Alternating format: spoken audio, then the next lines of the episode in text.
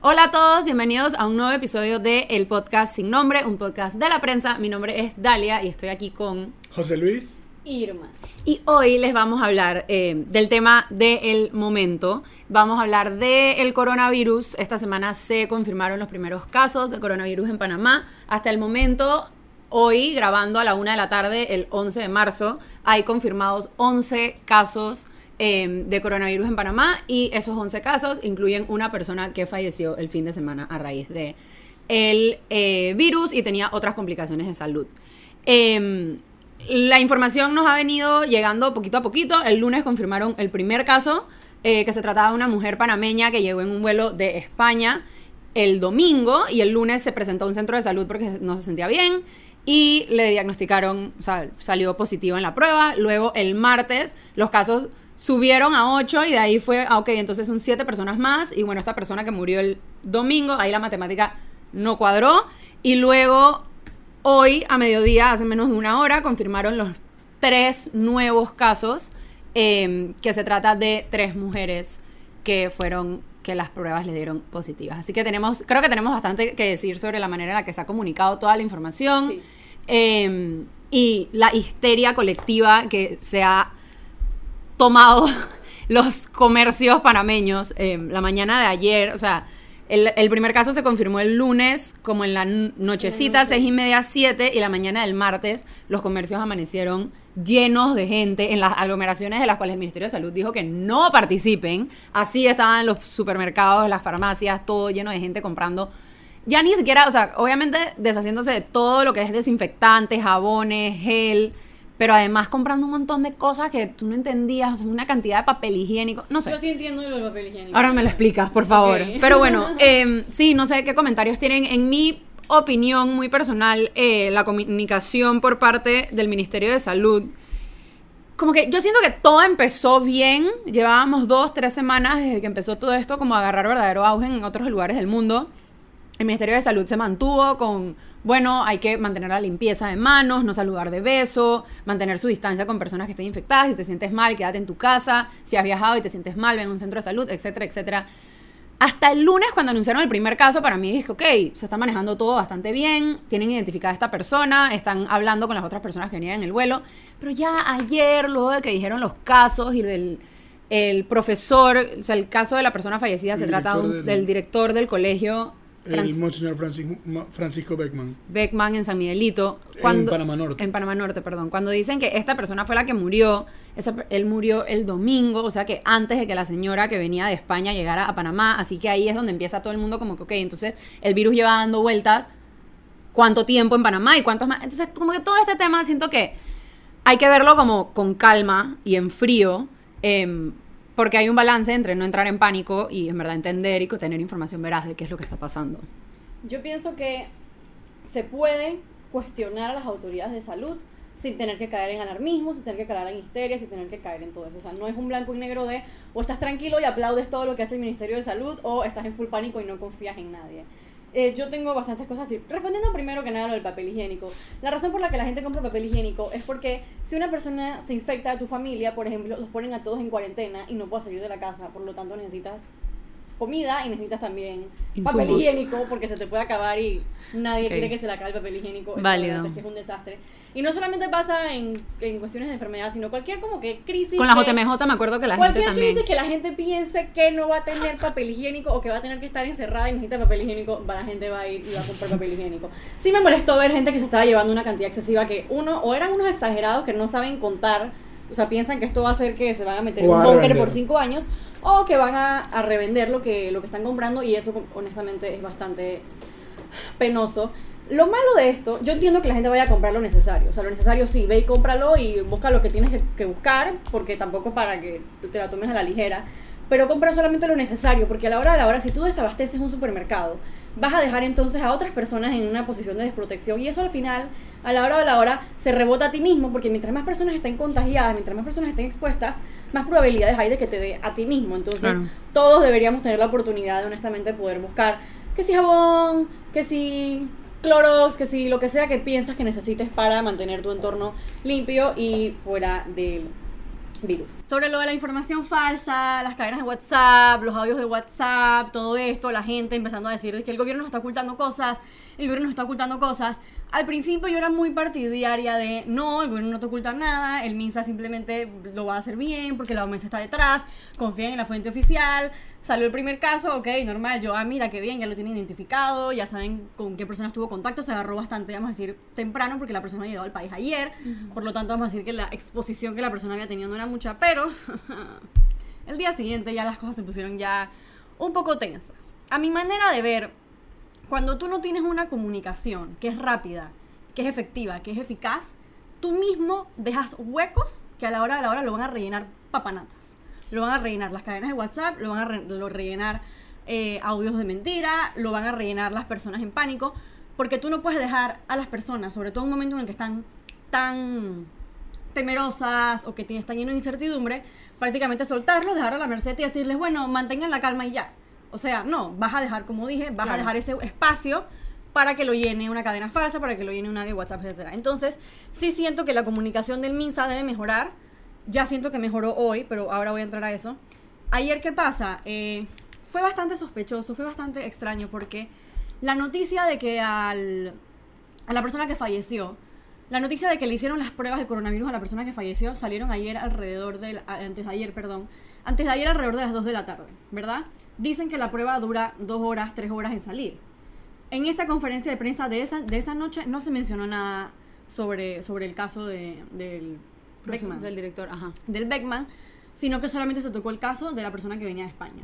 Al día siguiente, en la mañana, habían un montón de audios de WhatsApp diciendo que el, el director había muerto por coronavirus, que habían otros profesores infectados. Entonces esto es muy difícil, esto se mezcla con todas las otras cadenas falsas y es difícil que tú disiernas entre qué es lo verdadero y qué es lo falso. Y ahí es donde tiene que entrar entonces el gobierno para decirte, esta parte es verdadera, no puedes esperar más de 24 horas para decirlo. Y cuando lo dices, lo siento, pero también me parece que era impertinente aclarar en qué momento el Ministerio de Salud se percató que la persona tenía coronavirus, si las pruebas la habían hecho desde ya hace más de 24 horas, ¿por qué no se dijo en la primera conferencia de prensa? ¿O era que no se sabía? Y si no se sabía, ¿por qué no se sabía? ¿Por qué se demoró la prueba? Como que ese tipo de transparencia, y honestidad Transparencia, ajá. y de decir, miren, sí, el- la persona murió, nosotros hicimos las pruebas, pero no salieron a tiempo hasta tal hora, whatever y por eso no lo habíamos dicho, etcétera. Eso es lo que yo pienso que podría mejorar la confianza de la ciudadanía y decir, ah, ok, yo confío en el gobierno, el gobierno me está haciendo transparente, el gobierno me está diciendo la verdad. Pero no fue así, se esperó hasta las 7 de la noche. La conferencia, la conferencia de prensa se programó a las 6, pero verdad, honestamente fue a las Fue a 7 las de la noche. A las 7 de la noche es que salen a decir que esto que estaba rondando todo el día en WhatsApp era verdadero. Entonces siento que como gobierno tú no te puedes quejar de que hay gente creando pánico cuando tú estás dándole todo el espacio. Y no para solo lo eso, creen. o sea, no es solo el tema de que dan la información tarde, Tarde. sino que no la dieron completa. O sea, porque lo que se dijo en la, en la conferencia de prensa fue que de las ocho casos, uno había fallecido. Y si no es por los periodistas que están ahí, que si bien están jugando el papel que les toca en, o sea, en asistir a una conferencia de prensa, si ellos no preguntan, ok, pero el fallecido se trata del director del colegio. Y ella, ah, bueno, sí, sí se trata del director del colegio. Ah, ok, pero entonces, ¿cómo? ¿Me entiendes? Como que los mismos todo el mundo que estaba ahí, los periodistas tuvieron que hacer como la lógica, dije, ok, pero no tiene sentido que él se hubiese muerto antes de que llegara a la Eso fue que Power Rangers y entonces la, el tiempo. la, la ministra como que queda, queda mal en un momento donde ella en verdad estaba... man- ella se maneja muy bien frente a los medios. O sea, es una persona que tiene buen manejo de medios, se expresa bien. Dentro de todo es bastante clara. Cuando yo también, o sea, tengo que entender que tú no estás comunicando una tontería. O sea, Claro. estás comunicando, No es sencillo, sabes- no es sencillo. Es sencillo, te sientas ahí, sabes lo que estás comunicando, el peso que tiene. Entonces, eso la deja como que toda la conferencia queda un poco como En duda. con- en duda. Y también había ciertas preguntas que, que no respondió, que se, que se las saltó por completo, o que, ah, no, después me, me fijo en eso. Entonces, la transparencia definitivamente hay que mejorarla si queremos que la gente se base solamente en lo que dice el MINSA y no ande creyendo en grupos de WhatsApp. Porque ahora, ¿qué piensa la gente hoy? Ayer, ayer me mandó una cadena que decía que el director del Beckman se había muerto por coronavirus y en la noche salió que era verdad, ¿me explico? Entonces le empiezas a aumentar la credibilidad a cadenas falsas que no deberían tener credibilidad, de verdad, no tiene ningún sentido que la gente se tenga que enterar por un medio extraoficial antes de que por el gobierno, así que el gobierno tiene que, eh, el gobierno tiene que responder más rápido. Y yo pienso que también, como el modelo de comunicación antes era así, o sea, hace que yo, 30 años, sí podías hacer eso, salir una vez al día y decir esto, hoy en día no, porque hoy en día la gente está pendiente, hoy en día la gente necesita la información. y para eso hay tanta etcétera. consultoría tan cara. Exacto. O sea, porque esa es otra. Para que te digan que, oye, tienes que decirlo rápido. Pero hoy sí se reportaron eh, nuevos casos y no se esperó hasta la conferencia de prensa, sino que los reportaron ahorita al mediodía. Así que de repente sí sabieron, supieron tomar la crítica que las personas dieron ayer de cómo esperas hasta esta hora para, para dar esta información, ¿no? Sí. Y bueno, ah, ya eso es todo lo que iba a decir. Sí, bueno, los tres casos de hoy antes, Panisa, se tratan, para darles como un contexto, los tres casos se tratan de tres mujeres. Eh, una de ellas está en estado ambulatorio, lo que significa que está en su casa, o sea que el virus se le debe estar manifestando de una manera leve. Y las otras dos eh, están hospitalizadas. Una de 33 años, una de 58 y una de 57. Así que hay pacientes que están en distintos como niveles de el virus, eh, que como sabemos no se manifiesta igual en todas las personas. Yo, yo creo que, que- que la situación del coronavirus se presta como para, como para entender la importancia que tiene que la ciudadanía pueda confiar en el gobierno. Y yo, yo tengo una situación similar a la de Irma, de que cuando a mí me preguntaban cómo tú crees que, que está manejando el gobierno la situación, yo te digo, bueno, o sea, esto fue lo que le dije a varias personas.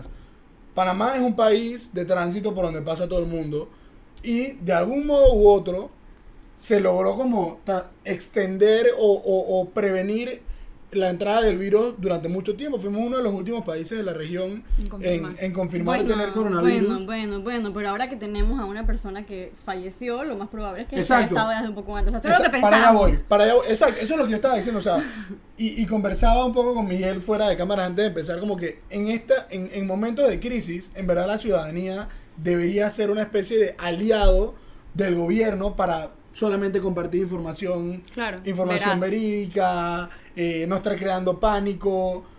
Hay que decirlo, no permitir que personas se aprovechen políticamente de las crisis, porque siempre va a haber las personas que más, o sea, que en toda crisis ven una oportunidad para tratar de sacar puntos políticos, desacreditar al gobierno y no hacer una crítica real a la gestión. Entonces, la comunicación es clave para eso. Una de las cosas que, por ejemplo, me llamó muchísimo la atención, no sé si fue en la conferencia de prensa de ayer o la de antes de ayer, que limitaron las preguntas de los periodistas a que nada más podías hacer una por medio. Eso es una tontería. O sea, cuando tú estás dando la primera conferencia de prensa, lo estás haciendo no como porque, bueno, lo tienes que hacer, sino para que la gente pueda confiar en ti. Deja que los periodistas te O sea, pregunten. no es un favor que tú le estás haciendo a los periodistas Exacto. dejar que te pregunten. Un favor que Si tú estás tienes que haciendo estar sentada ahí es tu deber horas. como autoridad responder a la ciudadanía y la ciudadanía a la hora de la hora, o sea, no están ahí, los que están ahí son los periodistas. Exacto, Si no, tú tienes si que tú- estar ahí si dos horas- si tú, si tú evitas todas las dudas, o sea, si los periodistas pueden resolver todas sus preguntas, eso exactamente es lo que van a comunicar. O sea, no que te hacen preguntas y contestas algunas sí, que estás preparado, otras las Y después te chifeas. quejas que los medios desinforman. Exacto, entonces, simplemente, o sea, para la conferencia de prensa que vayan a dar hoy, que anunciaron que van a dar una por día, dejen Sí. que lo, o sea, si se tienen que quedar hasta la una de la mañana respondiendo a las preguntas de los periodistas, pues que así sea, porque al final eso es lo que te va a permitir que tú puedas tratar de tener confianza. Hay otra cosa muy importante que, o sea, que para mí es imperdonable. En campaña, él, el- la frase esta que, que, que- que cogió de, de Manuel López Obrador, prohibido mentir, es imperdonable el tema de lo que mencionabas de, de- del director del Beckman. Es imperdonable que la ministra de Salud o el presidente o quien sea mientan en un tema como este. Porque pasa lo que estaba diciendo Irma de que a mí, por ejemplo, me llegaron un montón de cadenas de que el director de Beckman tiene coronavirus. Y Yo a mucha gente le dije, no puede ser, no puede ser, porque el Yo gobierno... hasta me ponía brava, de que deja de mandar Ah, Exacto. a la Yo- gente. yo bloqueé un poco de gente. Después quedé con el emoji así de payaso en la cara. Porque uno dice, hey, vamos a respetar la información que da el gobierno porque es un tema serio, esto no es una cosa política cualquiera.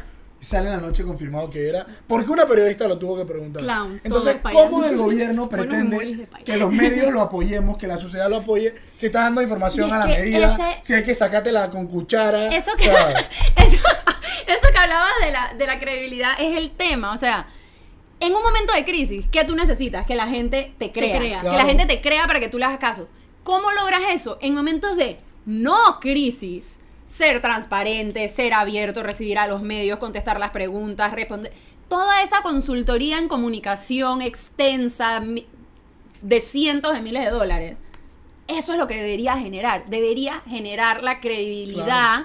y la confianza de la gente. Al final, eso es lo único que tú necesitas, que la gente confíe en lo que tú dices. Pero si eso no lo estás logrando cuando no hay crisis, ahora mucho menos. Entonces, ahora el trabajo es como el doble. Claro, no, y puede que no sea el tema en el momento, pero eso es lo que pasa. O sea, ese el caldo de cultivo para lo que está pasando ahora es cuando tú mandas una contratación directa y después reculas. Dices ah, porque vas a hacer algo y haces otra cosa. Exacto. Sacas un pronunciamiento en un sentido y después haces otra cosa o cambias.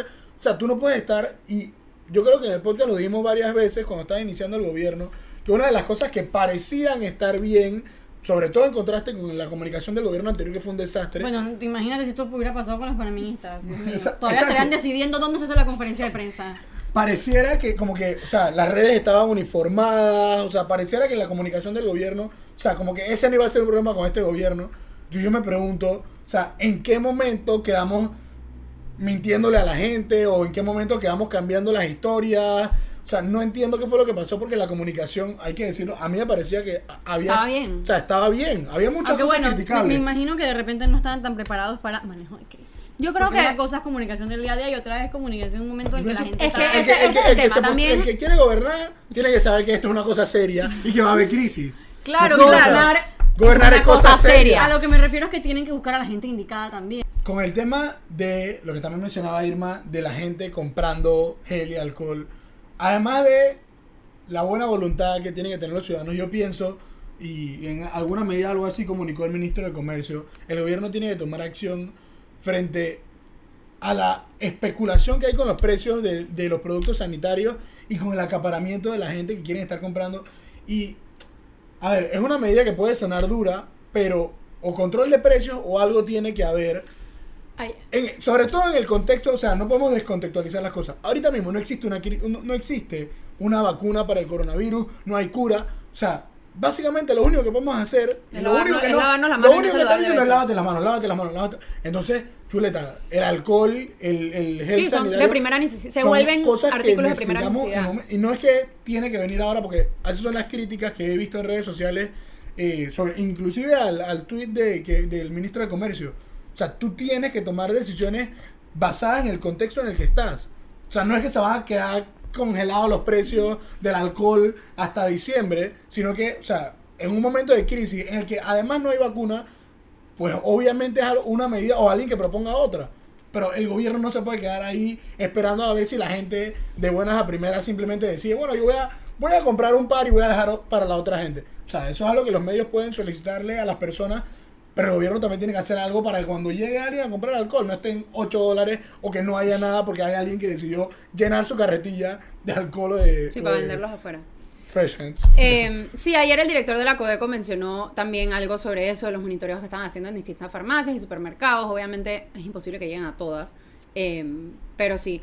Creo que ya como para cerrar, porque nos estamos quedando un poquito sin tiempo, eh, creo que a mí también, como a ustedes dos, me ha dejado un poco, eh, la comunicación del gobierno con el tema me ha dejado un poco, principalmente la, la conferencia de prensa de ayer, desilusionada. Eh, sin embargo, creo que no es algo que va a parar la conferencia. Siento que los casos eh, se están tratando de manejar de la manera que se estén tratando de manejar y eso va a significar probablemente un incremento de casos todavía un par de días porque acá estamos, estamos a un día de haber identificado a uno. Entonces, po- Pero y no solamente es por el hecho de identificar a uno, sino que, ok, el hecho de que la primera muerte por coronavi- coronavirus se haya dado antes Claro. de que se registrara, de que se confirmara el primer caso, te habla un poco de la dimensión del problema. Y lo más preocupante para mí fue que yo puse un tweet que literalmente decía eso, de que en resumen, o sea, la, la primera muerte se dio antes de que confirmaran el primer caso. Claro. Y alguien me responde, bueno, tranquila, pero si fue en Irán, Italia. Irán, Italia están súper mal ahora mismo. Entonces como que me preocupé hasta aún más, porque siento que los países que han sabido contenerlo de una mejor manera han sido los que han, han sabido... eh, encontrar el, el- el caso que llega y entonces contenerlo alrededor, alrededor, contener el caso cero, pero aquí lastimosamente no tenemos realmente cuál No, es el no caso sabemos cero. cuál es el caso cero. Entonces no hay manera de saber genuinamente cuál es la dimensión y, Y- no- nos vamos a ir dando nos vamos a ir dando cuenta día a día y por eso es tan importante que el gobierno comunique por para eso, que la gente no eh, se es- eso iba a decir ahí. sonará duro, no sabemos cuál es el caso cero, pero sí sabemos que si alguien murió antes, no fue el que comunicó el gobierno inicialmente. No, y que tampoco fue él porque él no viajó, fue, Él- él, no ajá, viajó eso al es lo- eso es exterior. peor Esa es la otra cosa. El que profesor que, no el viajó. profesor que muere, el director del, del colegio, no ha viajado al, exteri- al exterior, no tiene registro de viaje. Entonces ahí está ese tema también. Creo que hay que seguir vigilantes de la manera en la que el gobierno está comunicando. Ojalá escuchen y ojalá haya una retroalimentación de información de qué es lo que estamos sintiendo, no solo los periodistas, sino la ciudadanía como tal, que no es una matemática muy difícil de hacer tampoco en tu cabeza. O sea, como Eso que espérate, me- se murió antes de que llegara el paciente cero. ¿Qué? O sea, como que no es tan difícil de llegar a esa lógica, entonces espero que escuchen y atiendan y sepan que de ahora en adelante, o sea, va, va a ser una cosa que si no le podemos creer al Ministerio de Salud las cosas que está comunicando, ¿a quién se las creemos? Más o menos lo que tú decías. Por favor, Así que, que bueno, tomen en cuenta lo- los efectos colaterales que, que, que van a haber, no solamente a nivel de salud, sino que ya el Ministerio de Educación está cancelando clases, el Consejo de los Rectores eventos. eh, canceló clases, cancelaron eventos. Además, ¿qué va a pasar si entramos como en otros países donde han tenido que cancelar inclusive los trabajos? Hay, hay O sea, impacto, o sea, va a haber un impacto económico aquí- al turismo, Y no, de todo. no solamente, o sea, pensemos en ese 43%, sin contar al, al sector primario, de personas que trabajan informalmente. O sea, cómo esas personas que literalmente tienen que salir a buscar su pan de su ese día y pan del cada siguiente. día afuera, o sea, y no tienen un cheque asegurado de los 15 y los 30, ¿cómo van a hacer? Entonces yo pienso que el gobierno aún está a tiempo, por lo menos de rectificar y de manejar la situación como es debido. Yo pienso que tiene que haber mucha gente en el PRD que debe saber manejar las crisis y que en no el puede PRD ser y solo- afuera, ya, ya, en el PRD y afuera. Eh, bueno, creo que pueden seguir viendo, buscando mucha más información acerca del coronavirus. La prensa.com está, eh, prensa.com está dándole cobertura a todo lo que venga oficial del MINSA. Tenemos varias notas más acerca de los impactos que va a tener. Y eh, podcast de ayer, un podcast muy bueno con la corresponsal de la prensa eh, que está en Europa, en Italia. Ella habló en el podcast de Página 2 sobre cómo está sobrellevando la situación y cuál es la situación allá. Y bueno, lávense las manos, no saluden a la gente de beso. Traten de no no salgan, dije, a discotecas y bares y cosas así. Boom. Eh, y bueno, nada, cuídense y nos vemos en la próxima edición de El Podcast Sin Nombre. Lávense las manos, chao.